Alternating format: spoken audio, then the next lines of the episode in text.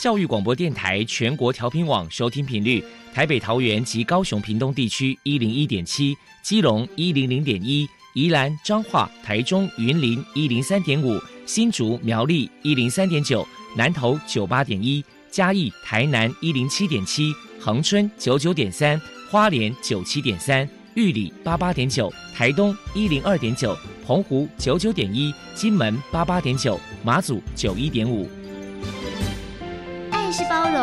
爱是牺牲，爱是分享，爱是服务。因为爱，特殊教育充满了无限的可能。用爱关怀身心障碍同学的未来，用心倾听资赋优异子女的心声。欢迎老师、家长、同学们，大家一起加入特别的爱这个大家庭。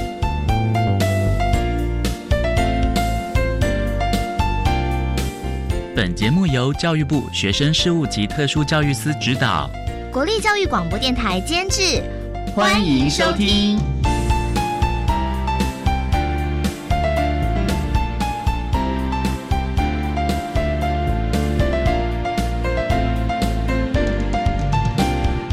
因为爱，我们在空中相聚。欢迎您再度收听《特别的爱》，我是小莹。这个节目在每个星期六和星期天的十六点零五分到十七点播出。在今天节目中，将为您安排三个部分。首先，在“爱的小百科”单元里头，波波将为您安排飞翔云端的教室单元，为您邀请台南大学附属启聪学校的校长陈秀雅陈校长。为大家说明台南大学附属启聪学校针对学生们职业教育的推广成效，希望提供家长、老师可以做参考了。另外，今天的主题专访为你安排的是“爱的搜寻引擎”，为你邀请国立高雄师范大学资商心理与附件资商研究所的教授，也是高平澎东区。职业重建中心的前任副主任林真平林教授为大家说明展翅的淬炼，谈高等教育阶段特教学生职业规划以及就业观念的养成重点，希望提供家长老师可以做个参考了。节目最后为你安排的是“爱的加油站”，为您邀请屏东特殊教育学校的职业辅导员田顺峰田职业辅导员为大家加油打气了。好，那么开始为您进行今天特别的爱第一部分，由波波为大家安排飞翔云端的教室单元。飞翔云端的教室，特殊儿是落难人间的小天使，老师必须要拥有爱的特异功能。才能够解读与引导特殊儿，教师是特殊教育非常重要的一环。我们邀请相关的老师分享教学技巧、班级经营、亲师互动等等的经验，提供给教师们参考运用哦。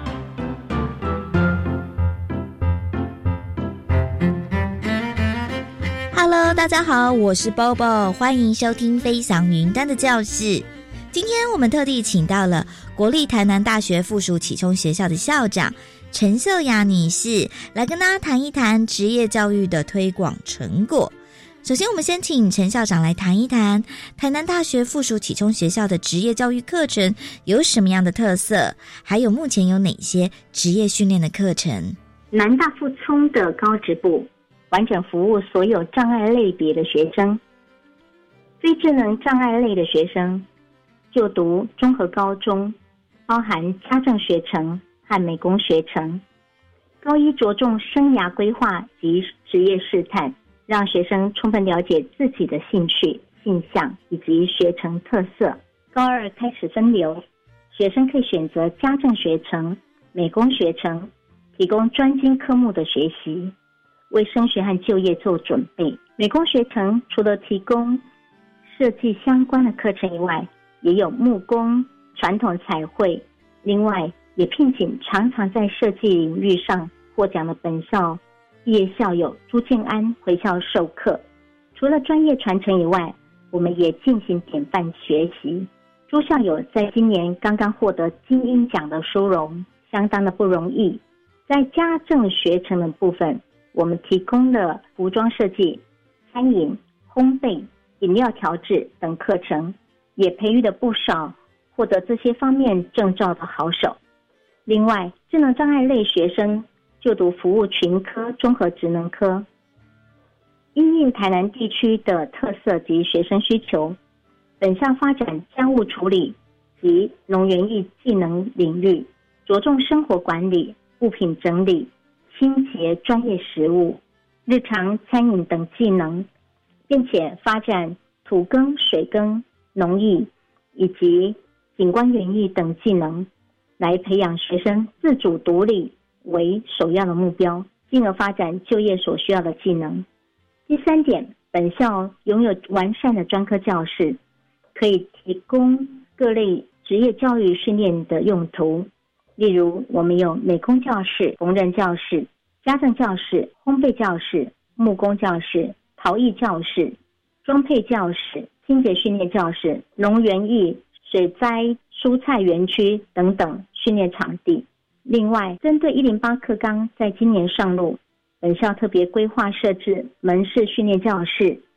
生活情境训练教室、生活科技教室以及艺术植物墙等。本校针对学生不同障碍类别、特质及学习方式，采小班教学，每班不会超过十二个人。职业教育课程重视实作，配合完善的专科教室、实习场域，借由特殊教育教师、业师及特殊专才教师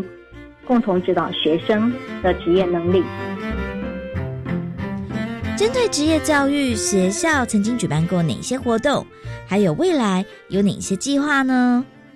学校每个学期都会办理职场参访活动，让学生认识不同的职场类型、工作形态，尽早接触职场。以探索发掘自己的兴趣，也会办理生涯转型博览会，邀请劳政、社政及民间团体、厂商共同来参与，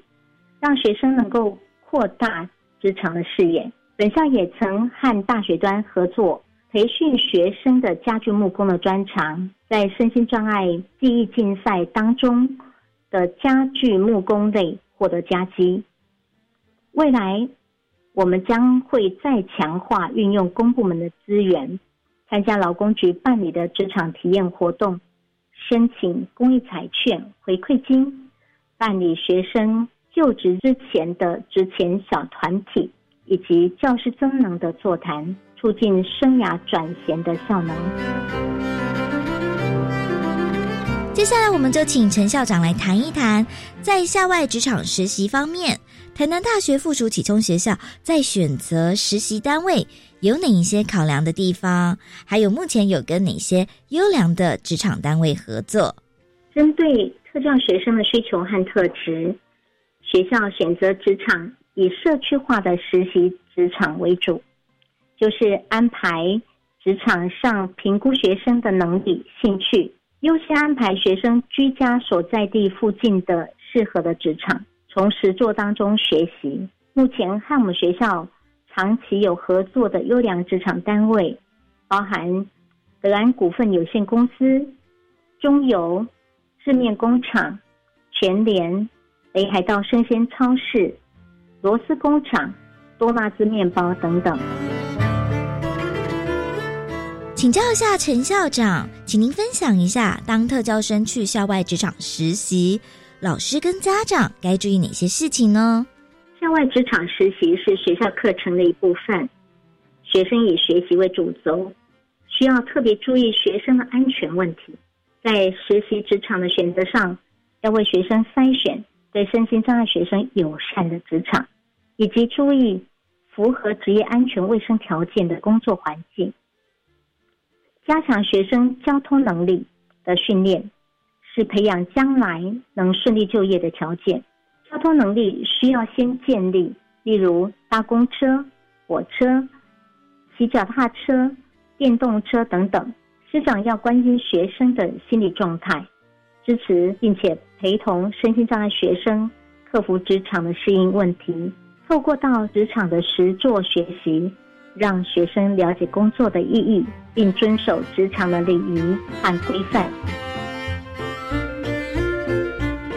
再来我们就请校长破除一下一般大众对于特教生的职业教育有哪一些错误迷思。一般民众对身心障碍学生不了解，容易有的错误迷思就是他们是弱势，没有学习和生产能力，只能接受养护照顾。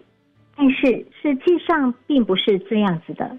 透过有系统、具体或职务再设计等方式，有效的应用在职业教育上，可以让身心障碍学生习得一技之长，能在社会上独立工作，减轻家庭社会照顾的负担。最后，针对职业教育，还有什么样的话想要传达的呢？职业教育除了技能的教导之外，工作态度的养成也是非常重要的一环。学生能不能从学校顺利衔接到就业的职场，积极正向的工作态度及愿意学习的心态，是我们要在职业教育上应该多重视的。非常谢谢国立台南大学附属启聪学校的校长陈秀雅女士接受我们的访问。现在我们就把节目现场交还给主持人小莹。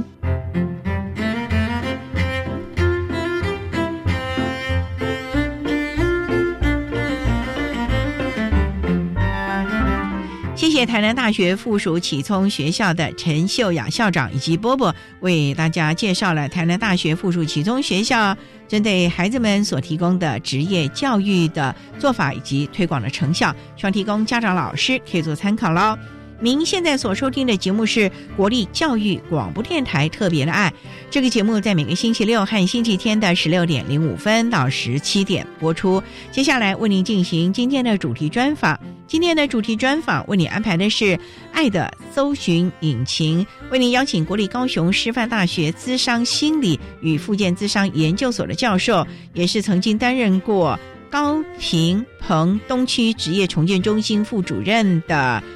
林真平教授为大家说明展翅的淬炼，谈高等教育阶段特教学生职涯规划以及就业观念养成的重点，希望提供家长、老师还有同学们可以做个参考了。好，那么开始为您进行今天特别爱的主题专访，《爱的搜寻引擎》。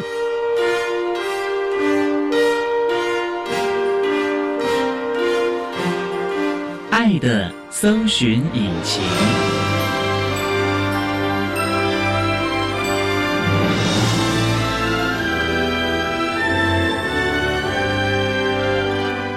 在今天节目中，为您邀请到的是国立高雄师范大学资商心理与复健资商研究所的教授林真平林教授。教授您好，主持人好，各位听众大家好。今天啊特别邀请教授为大家来说明展翅的淬炼，谈高等教育阶段特教学生职涯规划以及就业观念养成的重点。那首先啊，要先请教授为大家来介绍。我们刚才介绍您是资商心理与复健资商研究所。这两个所好像在台湾是唯一的吧？对，那么为大家介绍，你们专业是要往哪个方向发展呢？好好，谢谢主持人。我们研究所的这个名称非常的长了哈，所以常常会让人家不是很知道到底是在做什么。研究所分成两个部分，一个是资商心理，主要是培育在教育阶段或是社区资商。智商心理的这些人才，另外的这个附件智商，就是我所任教的这个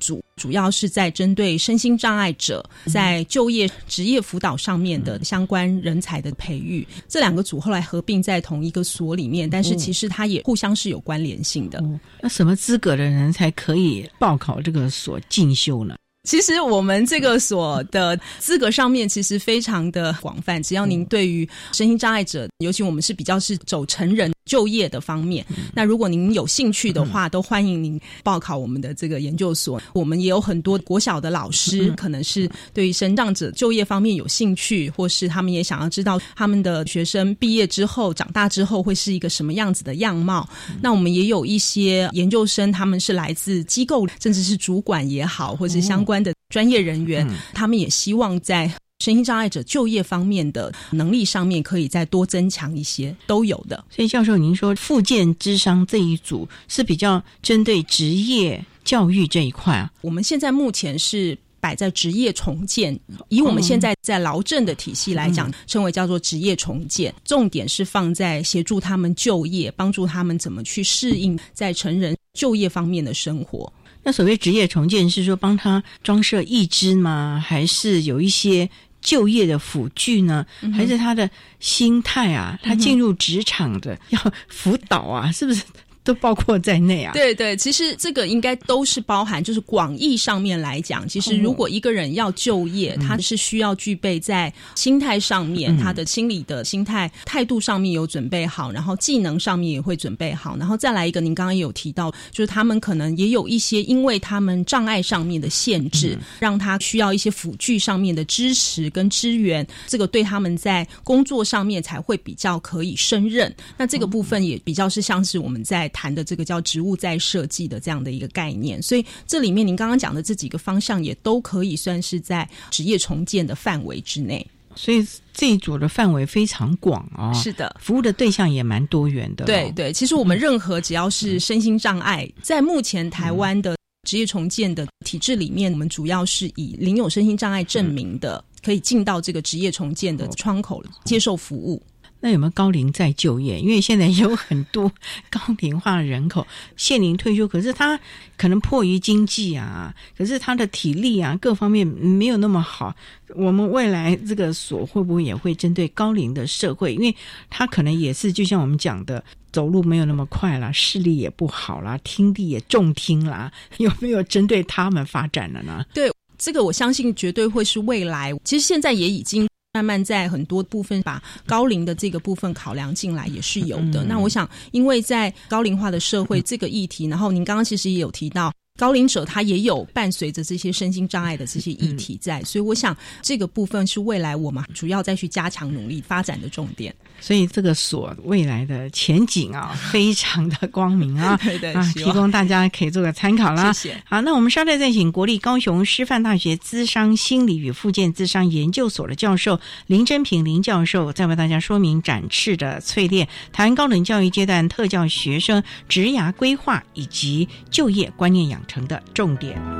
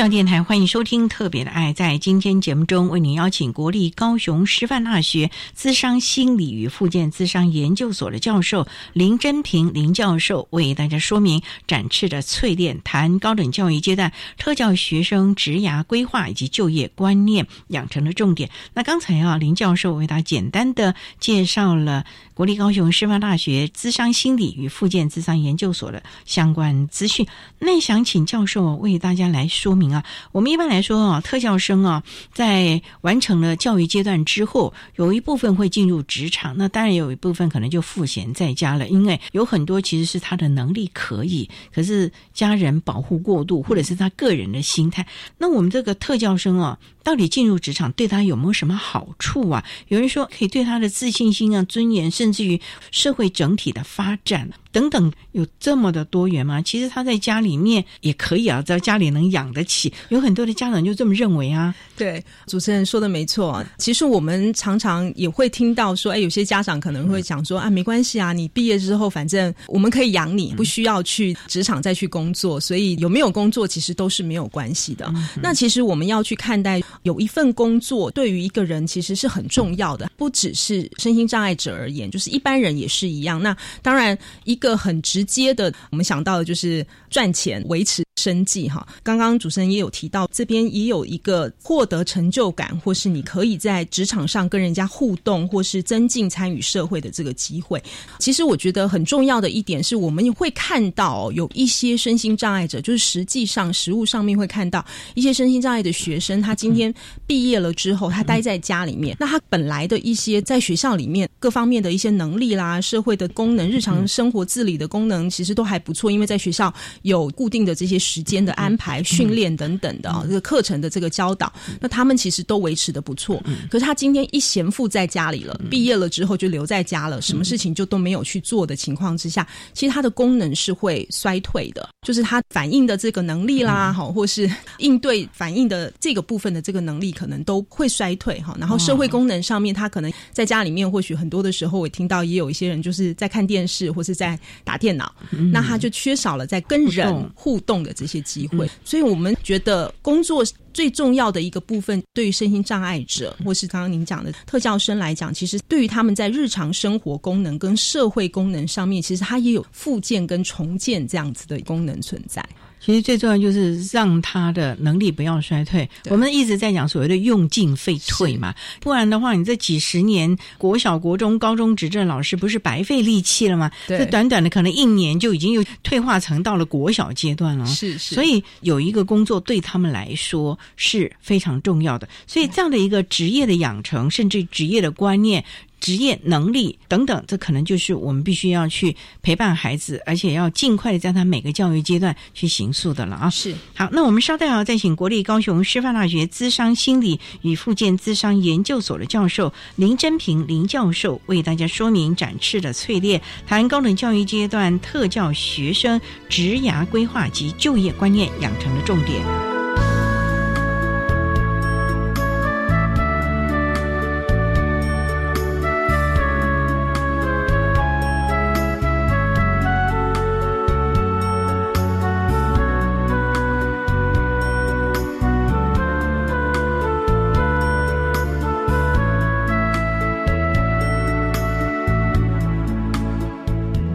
各位听众，大家好，我是一零九年身心障碍学生十二年四性辅导安置总招学校国立和美实验学校的校长吴新红，在此说明本次安置需要留意的相关事项。一零八年十二月三十一号公告各类简章的开缺名额，一零九年二月十二号。到二月二十一号，需要来完成我们的网络报名作业。在报名之前呢，请国中端的老师、家长一定要再一次协助我们预报名学生的鉴定证明的时效性。报名的同时呢，也一定确认网络报名有没有确实完成，将资料发送到报名平台上传成功。以上，谢谢。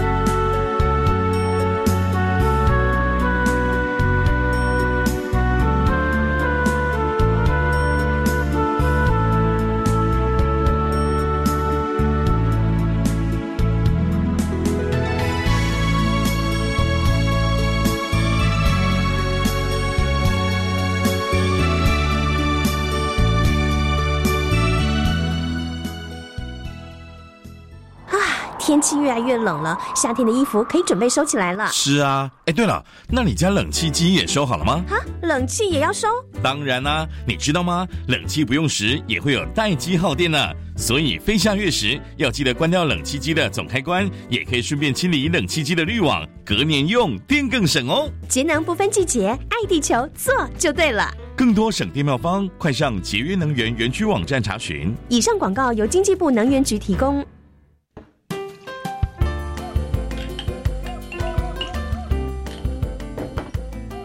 妈妈，我们学校的教室最近改造嘞。哦，有什么不一样啊？啊，不都就是教室？才不一样呢！原本贴满东西的窗户跟墙都被打掉了，光线从窗外洒进来。我们的学校真漂亮啊！哇，真的啊！台湾进步喽！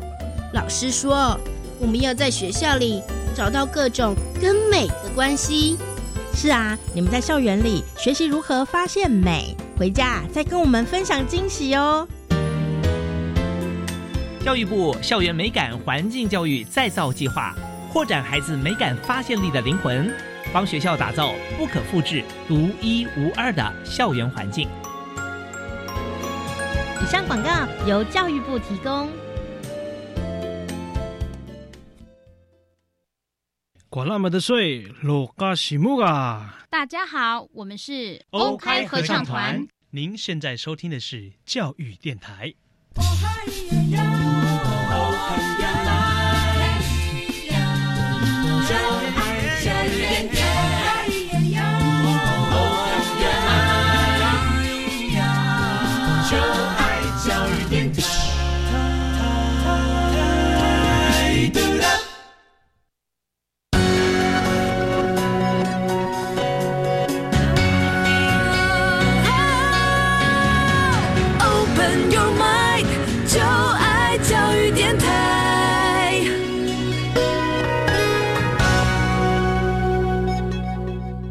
教育电台欢迎收听《特别的爱》这个节目，是在每个星期六和星期天的十六点零五分到十七点播出。在今天节目中，为您邀请国立高雄师范大学资商心理与附件资商研究所的教授林真平林教授，为大家说明展翅的淬炼，谈高等教育阶段特教学生职涯规划以及就业观念养成的重点。刚才啊，节目的第一部分，林教授也为大家说明了。有工作进入职场，其实对于我们特教学生、身心障碍的朋友，在心理上的支撑面呢是非常重要的。那我们也知道，教授你也曾经担任劳动部高频彭东区职业重建中心的副主任的职务啊，在这个部分能不能为大家来分享？我们特教生啊，如果要进入职场，他的职业教育应该要包括哪一些呢？虽然我们今天是谈的大专了，可是大专它也是经过了高中、高职这个，尤其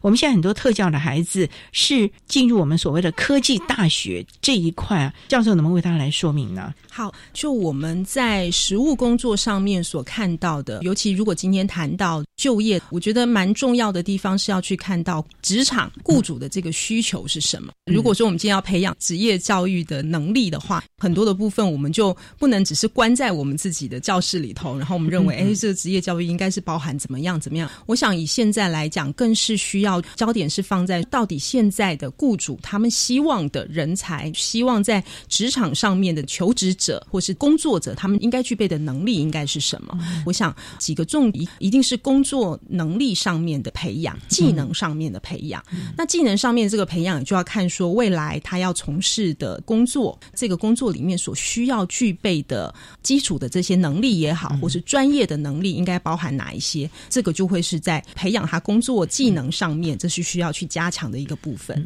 然后再来一个部分，比较是在工作态度、职场态度的这个培养，这个是我们了解。职场的雇主，他们其实非常重视的一点。之前有去拜访雇主，我去问他说：“哎，那来你们这边工作啊，需要什么样子的条件啊？”雇主跟我回应说：“哎，其实没关系，你们来这边有的工作环境是基础的能力有，那我来这边再训练你就好。但是他们很强调，就是你的心态、你的工作态度必须是要好的。您讲这个有点抽象，是心态是什么呢？态度又是怎么样啊？对我很想赚钱呐，我很想买我自己的东西啊，我动机很强。”强哎，教授，对对，所谓的工作态度，我们去想想说，我们一般在职场上大概有几个面向，譬如说有责任感。好，比如说我交代你的这个事情，好，你可以去把它完成，好，你把它当成是这个就是我必须要去完成的这个事情，哈，我想一个责任感，然后类似像守时啦。每天你上下班应该是什么样子的时间？你必须要来，这个其实都是工作态度的一个部分。然后遵守工作的规范，职场里面的这些规范，那职场都有它的规定嘛？该是什么时间要怎么样？然后你跟不同的部门之间应该怎么样的合作？好，那我想这个是在工作态度上面比较稍微具体一点的这些例子。那当然，它其实还包含了很多在比较是属于我们今天怎么样子去跟主管啦、同事相处的这些比较是属于社会互动上面的能力，哦，社会互动这个能力也要从小建构起吧？是是，否则的话，到时候他引起了同事之间的纷争。因为我们也访问过很多的职辅员，甚至于很多的雇主啊，他们提到了说，其实孩子能不能够稳定就业？不光是雇主，还有包括他的同事，是这个部分，我们要怎么先帮孩子？还是我们先把孩子准备好啊？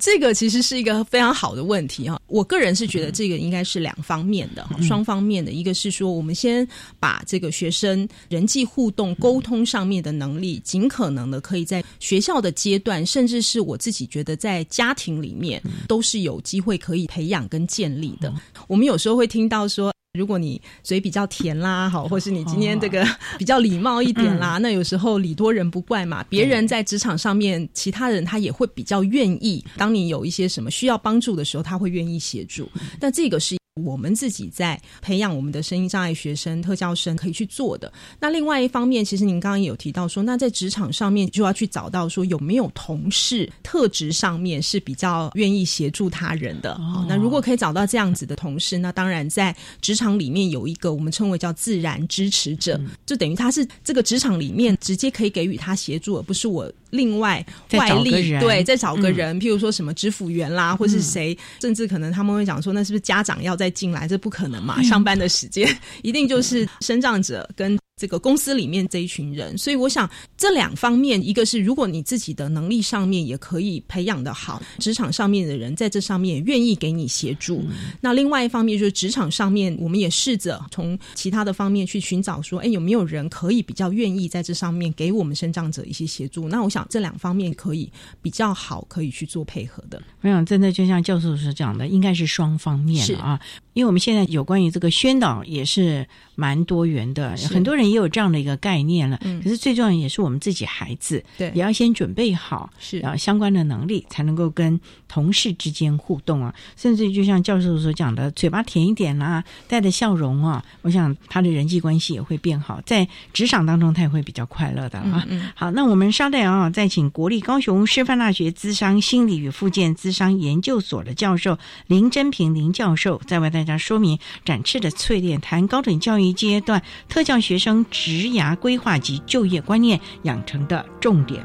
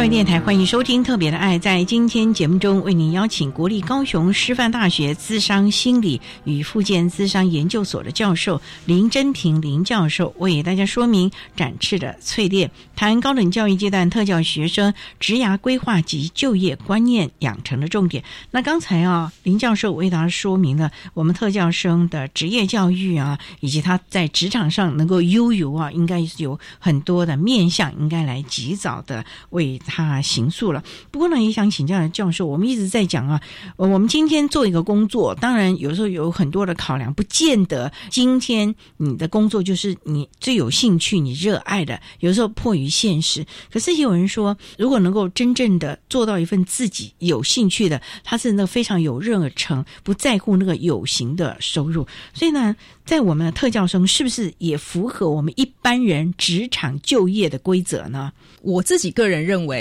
特教生应该也是跟一般人在这上面应该是雷同的、类似的。刚刚主持人有提到，是不是找工作要找自己有兴趣的？其实我们会看到很多的特教生、身心障碍者，他们在这个兴趣上面是比较局限的。怎么说呢？因为我们知道，其实兴趣是学习的一个结果，也就是说，兴趣其实它是要培养的，它是需要去接触的，需要去学习的。所以我刚刚提到特教生，如果他今天的生活经验不是那么样子的丰富，我们提供给他的环境里头的探索的这个机会不够多，那他今天的兴趣可能就。仅局限在于他所接触到的、他所知道的这些事物上面，他去选择一个他稍微比较有兴趣的东西，但是。如果我们没有给他多元的试探或探索的机会的话，其实有可能某一些其他的面向或者别的兴趣的东西是我们可能不知道的。因为很多的时候，我会听到智能障碍者啊问一下家长说啊都在做什么啊？他就说没有啊，回家就是看电视啊、打电动啊，好，然后就是上电脑啊，就说这个是个兴趣。那当然，现在这个好像我们一般人也 几乎都是这个兴趣嘛，对 对对，休闲嘛，对对。但是因为他所接触的范围就是这个样子，我们可能没有去思考到说，哎，是不是应该让他可以在多元的。像在学校里面，可能就会比较安排一些，像我知道有一些比较高中职学校啊，他们会安排一些什么烘焙的课程啦，或是等等之类，让他接触到不同的园艺啦。那当然，这个是比较传统上面的，我们觉得他未来可能会去就业的这个部分，但是我认为应该不限于此。所以啊，多元的这个面向的探索啊、探究啊，是不是可以在每个阶段呢？慢慢的去帮他抽丝剥茧的找出来，总比你到了高中职，甚至于到了大专毕业了，才在想说，哎呀，我要做什么工作？才那个时候才开始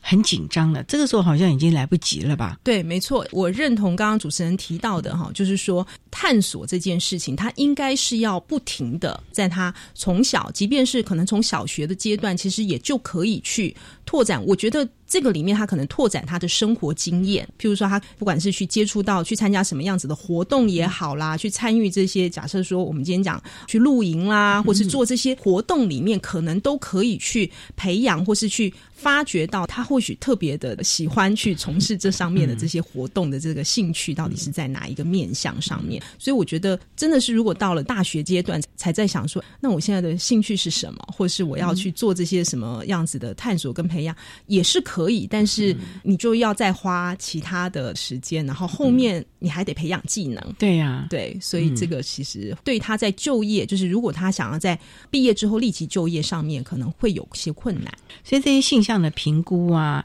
兴趣的考核，是不是在每个阶段都可以来做？因为我们知道，现在像国中有很多的探索的课程，到了高中职也有参访啊等等，甚至于大学也有很多的博览会，甚至于劳政单位也会做相关，甚至什么小作所啊这些，好像还蛮多元的，比我们当年念书丰富太多了。是 是。我想，就您刚刚所说到的，就是现在大家也有意识到探索的重要性。但是，我想刚刚您也提到说，那在这么多探索之后，到底喜欢的是什么？或是这个里面，我觉得如果从就业上面去考量的话，那他可能就会在更有现实上面需要去考量的条件。譬如说，今天有一些的工作职业上面，他必须要具备某些方面的学历，或是他可能需要有证照。也可能要有体力，对，他可能要有体力，然后他需要有从事这个工作上面的这些条件。再来就是去检视，即便说，哎，我知道这个职业或是这一类的工作是我的兴趣，那他也要再去检视说，那他自己在这上面他的能力上面是不是可以符合职场上面的要求？那我觉得这个部分，如果你可以符合职场的要求，甚至是也有可能是你自己因为障碍的限制的因素上面没有办法符合职场的要求，那有没有其他的辅助的方式可以让你？因为我自己个人在看待这件事情上面，我觉得是有很多的可能性，只是说我们有没有办法在很多是现实上面的考量，好，然后又有一些策略上面的加入之后，譬如说今天可能他从事某些方面的工作，可能因为他肢体上面的关系不是那么样子的方便，那他能不能透过一些《论语》的这些辅具也好，或是植物在设计的这个方式，让他是可以从事这方面的工作？那这样子的话，那个就不会是一个阻碍了。所以这个部分还是要各项的专家一起来评估。这个也可以列入我们所谓的 IEP 或者是 ISP 吗？我想这个是可以的哈，因为在大专教育的这个阶段里面，可能大家会觉得说啊，学业上面的东西很重要啊。那我们来讲学术嘛，对对，常常听到学生也会去讲到说啊，我们现在就是修课修了这些的学分，然后我们要想办法让他过，所以就比较是着重在这个课业上面这些学习。但是我想这些课业，你未来它还是必须结合到就业上面的这些需求也好，或是未来这方面的能力的这些培养。啊，您刚刚有提到说 IEP 或 ISP 的拟定上面，或是在评量他们的需求能力上面，确实我想是需要把它纳进去，然后特别在针对这上面，因为 ISP 跟 IEP 也是作为计划的拟定，那后续我们应该提供给他们什么样子的资源跟服务，或是支持协助他们可以达到他们所想要的这个目标跟计划。所以这个部分呢，不光是老师帮你去规划，我觉得学生自己甚至家长可以三方面一起来努力啊。是是，我们稍待再请国立高雄师范大学资商心理与附件资商研究所的教授林真平林教授，在为大家说明展翅的淬炼，谈高等教育阶段特教学生职涯规划及就业观念养成的重点。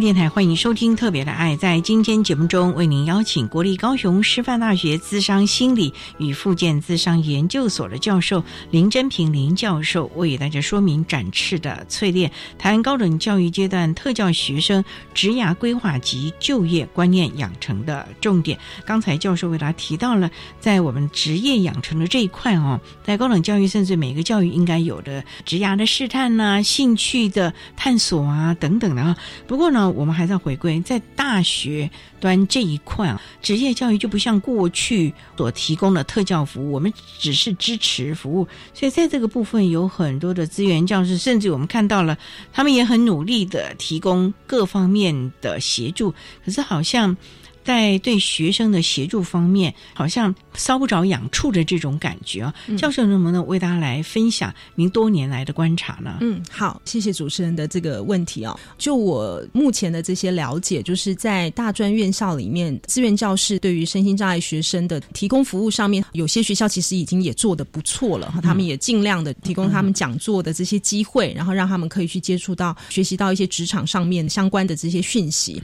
但是在学校里面，其实资源教师的辅导人员，他扮演的角色，其实跟高中职以下的阶段哈，其实是由特教老师来负责的。这个角色其实是不太一样的。在高中职的阶段里面，其实大家可以知道，比较是就是一般的导师制。那这个导师他做些什么事情，或是他们安排规划什么东西，那学生其实就按表操课，然后就这么去做了。可是，在大学阶段，其实也因为大专高等教育是一个比较是自主的自主学习啊，对对对，所以。在这个部分，就变成是资源教室的辅导人员，或即便学校这边他安排活动，那也要看学生这个很多的时候，对对，买不买单，要不要来参加哈，或是说哎，觉得这个是不是有的时候，我听到第一线的这个辅导人员常会去讲到，哎，我们办了活动，可是学生可能认为说，现在我大一大二要叫我去参加跟职业上面啊，未来工作相关的事情，好像离我很遥远，就不愿意来参加，或是他们得三催四请，或是用一些利诱，对。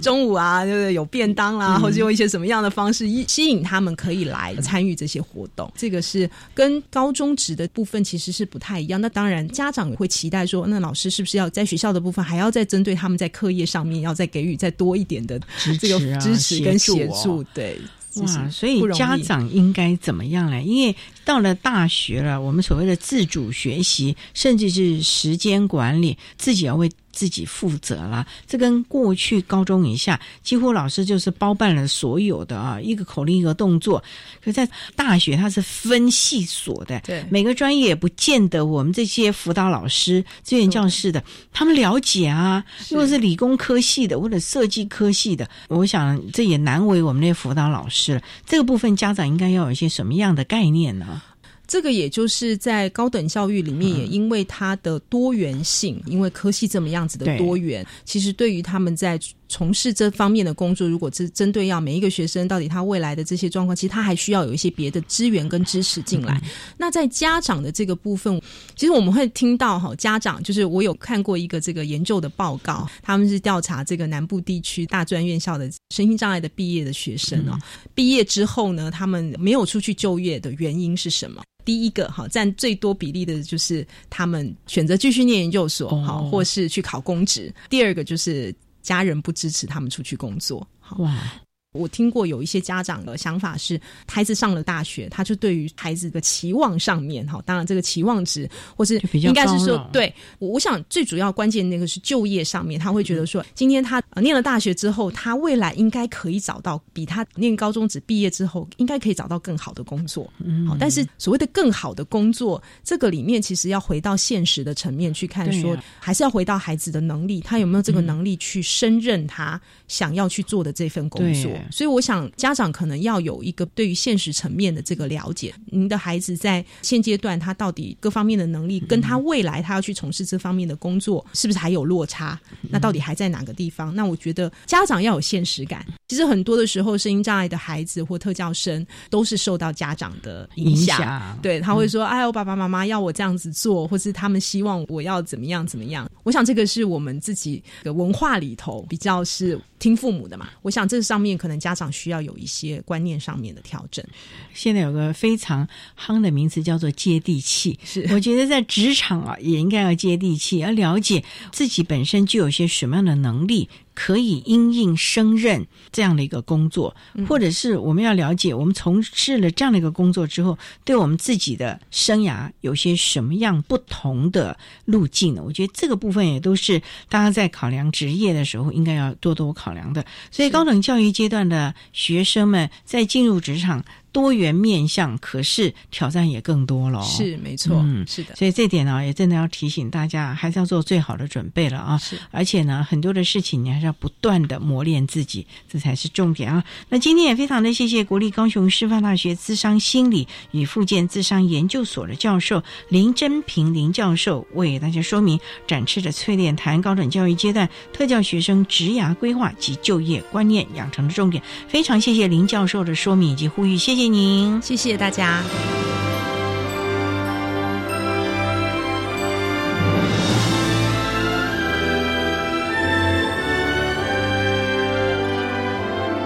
谢谢国立高雄师范大学智商心理与附件智商研究所的林真平教授，为大家说明了高等教育阶段特教学生职涯规划以及就业观念的养成重点，希望提供大家可以做个参考了。您现在所收听的节目是国立教育广播电台特别的爱节目，最后为你安排的是爱的加油站，为您邀请屏东特殊教育学校的田顺峰职业辅导员为大家加油打气喽。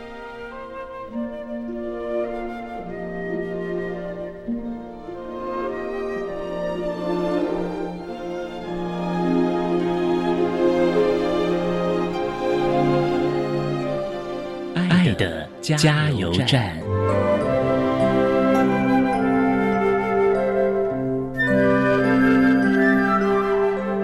各位听众，大家好，我是屏东特殊教育学校的田顺峰职业辅导员。针对特教生职业养成及辅导，我有几点的建议。第一个就是一定要工作，我们要给学生一个习惯，就是他平常就一定要习惯工作。养成习惯是非常的重要的。第二个观念就是给学生，你毕业后一定要工作，而不是毕业后在家里就什么都不做了。这是我觉得非常重要的一点。我们要很清楚的了解工作的意思在哪里。常常我们在找学生的过程中，家长跟老师都会说：“啊，这件事情他会做，哪件事情他会做。”可是我要讲的是，会做不等于。他很会做，会做好不等于他会好好的做，因为我们工作就是很长的一段时间，职场上的要求呢就是产能，一个经手的技能就是你必须要有持续度，然后它有准确度，然后再加上速度，才能变成在职场上是一个有产能的一个工作，所以要好好的做好才是一个学生很重要的一个要求。第三个就是。毕业并不是终点，而是另外一个起点。以前我们常常听到一句话，就是说机会是留给准备好的人。可是呢，对于身障生来讲，机会真的不多。所以我想把这句话改成是：机会并不会永远留给准备好的人，而是呢，你要随时都准备好，你才有机会。这是我给。老师或者是家长或者是学生的一些建议，谢谢。